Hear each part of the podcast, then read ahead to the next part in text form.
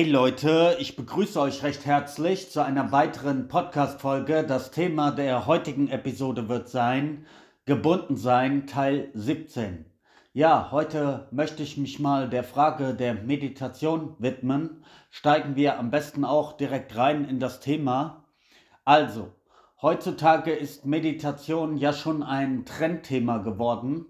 Und ich finde, wir sollten damit beginnen, dass wir uns nicht damit beschäftigen, was die richtige Art der Meditation ist, ja, weil es gibt ja mittlerweile unzählige Meditationsschulen und Techniken, Systeme, die dir es beibringen, ja. Wir sollten uns lieber mit der Frage beschäftigen, was Meditation eigentlich ist. Also, wenn wir die bekannten Methoden der Meditation verwenden, es gibt sie ja in allen Bereichen, buddhistische Meditation, christliche Meditation, selbst im Islam gibt es Praktiken der ähm, Meditation, bei den Sufis beispielsweise.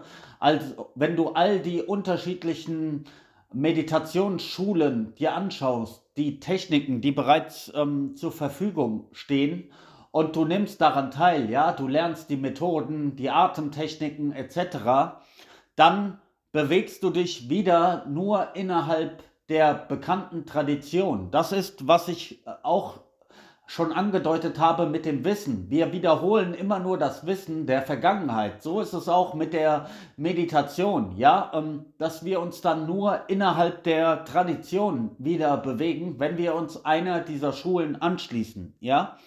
Und wenn wir dann drei, dreimal am Tag beispielsweise ähm, routiniert meditieren, unsere Atemtechniken machen, irgendwelche Mantras aufsagen oder was auch immer, dann trainieren wir damit unseren Verstand mechanisch zu werden. Ja, also wir tun das irgendwie, weil es unser Leben erleichtern soll, aber eigentlich wird unser Verstand dadurch mechanisch, weil wir halt immer wieder dasselbe tun, es ähm, trainieren und einüben und das wird ja als großer Fortschritt betrachtet, aber eigentlich wird dein Geist dadurch stumpf, weil du dann immer und immer wieder in deinen Routinen erstickst. Ja, also, bevor wir uns der Frage der Meditation widmen, müssen wir erstmal an einen Punkt der Neutralität kommen, dass wir nicht der sogenannte Experte äh, sind, der sagt, was Meditation ist. Wir müssen erstmal von einem Punkt beginnen, wo wir sagen, ich weiß nicht, was Meditation ist. Ich weiß es nicht. Das ist ein, ein Geist, der wirklich Demut hat, der wirklich, ja, etwas lernen möchte, ein Geist, der sagen kann, ich weiß nicht, aber ich will es herausfinden. Von diesem Punkt an kannst du anfangen und ja, kannst dich dann frei bewegen.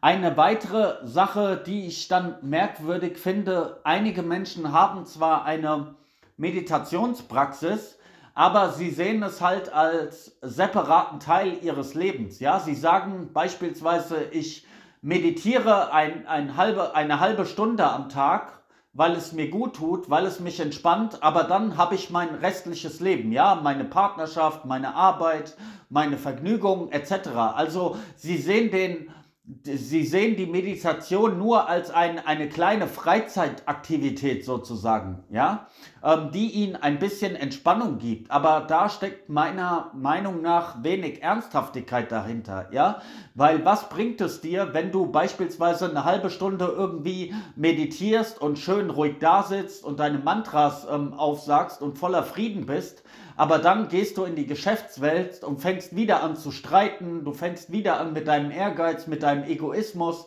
all deine negativen Gefühle sind in dir, also ja, dann ist es halt nur so eine nette Freizeitaktivität, aber dann hättest du dir auch, ähm, dann hättest du auch alles andere machen können, ja. Wenn Meditation nur dazu dient, dann hättest du auch einfach, ja, ähm, ein Buch lesen können oder duschen gehen können oder einen Waldspaziergang machen können oder ein bisschen Fernseh schauen. Ja, das entspannt dich ja dann auch. Dann gibt es da eigentlich keinen Unterschied. Also Meditation, finde ich, sollte ja unser ganzes Leben, alles, was wir tun, berühren. Wie ein Duft, wie ein Parfüm, sollte ähm, Meditation allem, was wir tun, eine gewisse Bedeutung geben. Okay?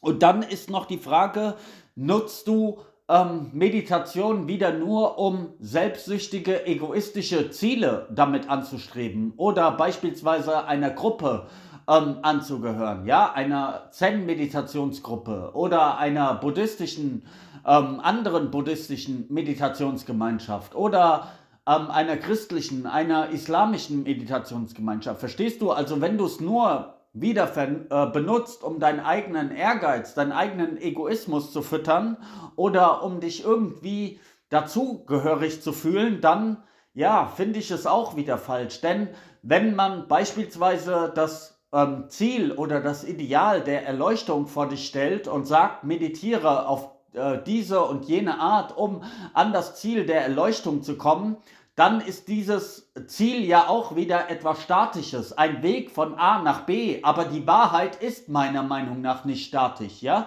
Wir sind lebendige Organismen, alles ist ständig in Bewegung, warum sollte die Wahrheit dann etwas Statisches sein? Warum solltest du durch irgendeine Meditationstechnik, die du dann immer einübst, wie so ein Roboter sozusagen, warum solltest du da ähm, dadurch zur lebendigen Wahrheit kommen? Ja, also verstehst du, was ich meine? Ähm, wenn du das auch wieder nur mit deinem Ehrgeiz, mit deinem Zielstreben, ähm, Ziel, mit deiner Zielstrebigkeit machst, dann kannst du auch ins Geschäftsleben gehen, ja, dann kannst du auch dem Geld hinterherjagen, weil beide Formen sind Ehrgeiz, ja, ob du nun die ähm, Erleuchtung willst auf der spirituellen Ebene oder ob du eine Million verdienen willst auf der wirtschaftlichen Ebene, in beiden Fällen steckt derselbe Ehrgeiz dahinter, ja, also Meiner Ansicht nach sollte Meditation bedeuten, in diese reine Wahrnehmung zu kommen, einfach in die Beobachtung zu kommen, in das zu kommen, was ist, das zu sehen, was ist, zu beobachten, ohne deine eigene Stimme, deine eigenen Ambitionen, deinen eigenen Ehrgeiz, deine eigenen Konflikte damit reinzubringen. Denn du kannst vielleicht sagen, ich bin reines Bewusstsein, ich bin voller Liebe, ich bin voller Weisheit, ich bin voller Güte, aber das sind alles nur le leere Worte, bedeutungslose Worte, wenn du es nicht leben kannst. Ja, du kannst noch so sehr sagen, ich bin die Wahrheit, ich bin vollkommene Liebe, aber dann gehst du raus und streitest mit deinem Nachbarn oder streitest mit deinen Arbeitskollegen oder streitest mit deinem Partner. Dann bist du nicht reine Liebe. Dann hast du diesen Frieden, den du vorher auf deinen Lippen hattest, den hast du in dir nicht etabliert. Und dann ähm, ja, hat es keinerlei Bedeutung. Ja, also diese Zuschreibung, die du ihr gibst. Ja, du kannst noch so sehr sagen, wie weise, wie gütig ähm, du bist, aber wenn deine Handlungen diese, diese Sprache nicht sprechen, wenn deine Handlungen etwas Gegenteiliges aussagen, ja, es gibt ja viele Menschen, die auch von sich behaupten, sie seien so besonders selbstlos, ja, sie würden nie an sich selbst denken, sie würden alles nur für andere tun, aber wenn du genau hinschaust, dann erkennst du plötzlich, ja, Moment mal, diese Menschen ähm, handeln nur für sich selbst und ja, sie tragen sozusagen das ähm, Etikett der Selbstlosigkeit einfach nur, weil es sich gut anhört und weil sie damit dann noch mehr Geld oder was auch immer für sich generieren können. Ja, also worauf ich hinaus will, das Wort die Beschreibung ist nicht die Sache. Ja, du kannst noch so toll über dich sprechen, was für tolle Qualitäten du hast, was für ein toller Mensch du bist, wie edel du bist, wie rein du bist, aber wenn dein Verhalten das nicht hergibt, ja, wenn dein Verhalten ehrgeizig, egoistisch, selbstsüchtig, gierig, neidisch, eifersüchtig, zornig ist, ja, dann gibt es da eine Kluft, dann stimmen deine Worte und deine Taten nicht überein. Und wenn Meditation dich nicht transformiert, wenn Meditation dich nicht grundlegend ändert, wenn du meditierst, aber genau derselbe Mensch bleibst, der du davor auch warst, mit all deinem Ehrgeiz, deinen Ambitionen, ja, deiner Selbstsucht, dein, deinem Hass, deiner Wut, ja, dann hat es gar nichts gebracht, dann, ähm, ja, dann spielst du einfach nur ein bisschen, ja, um dein Ego vielleicht ähm, ein bisschen aufzublustern, ja, um dich toll zu fühlen, aber wenn es dich nicht wirklich verändert, wenn es nicht wirklich die Art, wie du in dieser Welt lebst, verändert, dann ist es halt nur ein bisschen Spielerei, dann ist es nur eine Freizeitaktivität, aber ohne Ernsthaftigkeit dahinter, okay? Also, Meditation beinhaltet in meinem, in meinem Verständnis das gesamte Feld der Existenz, also auch den künstlerischen Bereich, den geschäftlichen Bereich, den wissenschaftlichen Bereich, den politischen Bereich, ja, also das ganze System der Autoritäten, der Gurus und Priester und etc., die immer über Meditation dieses oder jenes gesagt haben, das muss man auch ein Stück weit verneinen. Man sollte für sich selbst rausfinden, was ähm, Meditation ist. Ja, wie gesagt, für mich beinhaltet es die ganze Existenz und welchen Nutzen hat beispielsweise ein Künstler? in der sozialen Struktur oder nicht nur in der sozialen Struktur, sondern auch im religiösen Kontext. Das heißt, der Ausdruck seines Talents macht ihn außergewöhnlich, macht ihn zu etwas Besonderem. Ja, ein Künstler kann vielleicht schön malen oder schöne Gedichte schreiben oder besonders gut singen oder ja, er kann andere Menschen berühren. Also das ist ja ein, ein Talent, ähm, was dieser Künstler innehat und was ihn außergewöhnlich macht, was ihn speziell macht, was ihn von der Masse sozusagen abhebt. Aber ich bin der Meinung, wir sollten ähm, nicht ständig in dieser Fragmentierung leben, in diesem Bruchstückhaften, ja, dass wir unterscheiden zwischen Politikern, zwischen Künstlern, zwischen Geschäftsleuten, zwischen, ja, Hausfrauen oder was auch immer, ähm, weil dann leben wir auch wieder nur in dieser Spaltung und ein religiöses Leben bedeutet für mich ein ursprüngliches Leben. Ich habe es gestern ja schon in der Folge gesagt. Religion bedeutet für mich nicht irgendwie in die Kirche zu gehen, zu beten, über Sünde nachzudenken, über Himmel und Hölle nachzudenken. Es bedeutet für mich Ursprünglichkeit, Vollständigkeit und ein vollständiger Mensch, der macht alles schön. Alles, was er tut, wird zu einem Akt der Schönheit. Und da muss man nicht einteilen und sagen, ich bin ein Künstler, ich bin ein Geschäftsmann, ich bin dieses oder jenes. Ein vollständiger Mensch ist vollständig. Er ist nicht gespalten, er lebt nicht in dieser Trennung, er lebt nicht aus seinem Ego heraus, aber wir machen das in der Gesellschaft halt leider Gottes immer andersrum. Wir, wir teilen immer alles auf in verschiedene Bereiche, wir geben uns Selbstdefinitionen und aus diesen heraus, ja, sagen wir, oh, der Künstler ist außergewöhnlich oder der Künstler ist ein Freak, ja.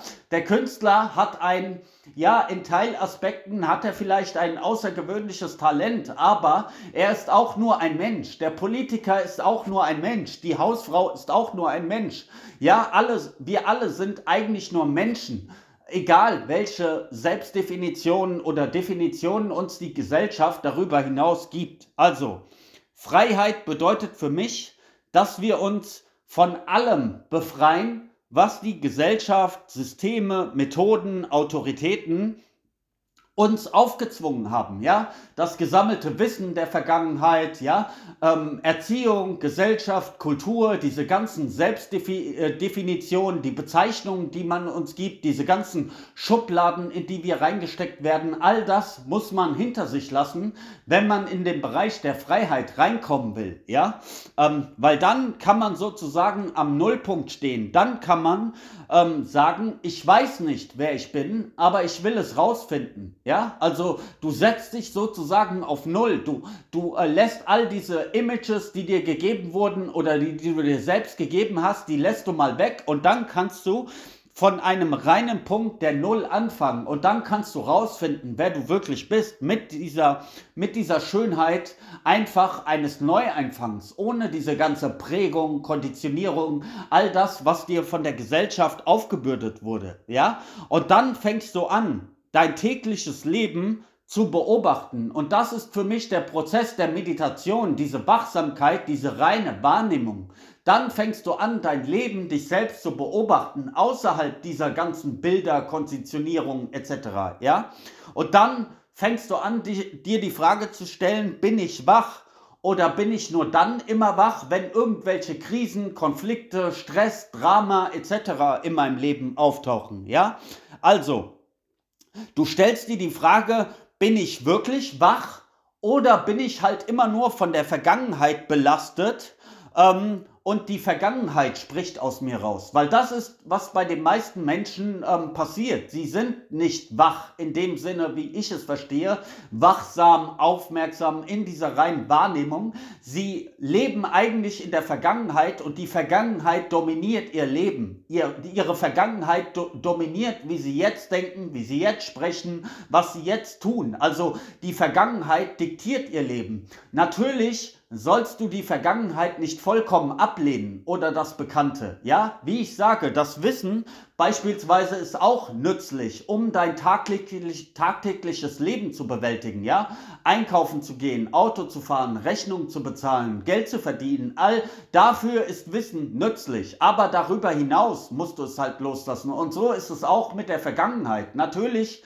sollst du die Vergangenheit nicht vollkommen außer Acht lassen, aber Du darfst auch nicht zulassen, dass die Vergangenheit dein, deine Gegenwart kontrolliert und dominiert. Das ist der Punkt. Du kannst schon die Vergangenheit kennen oder das Wissen der Vergangenheit kennen und all diese Dinge der Vergangenheit kennen, aber sie dürfen nicht dein Leben dominieren, nicht dein, dein, deine Gegenwart. Ja?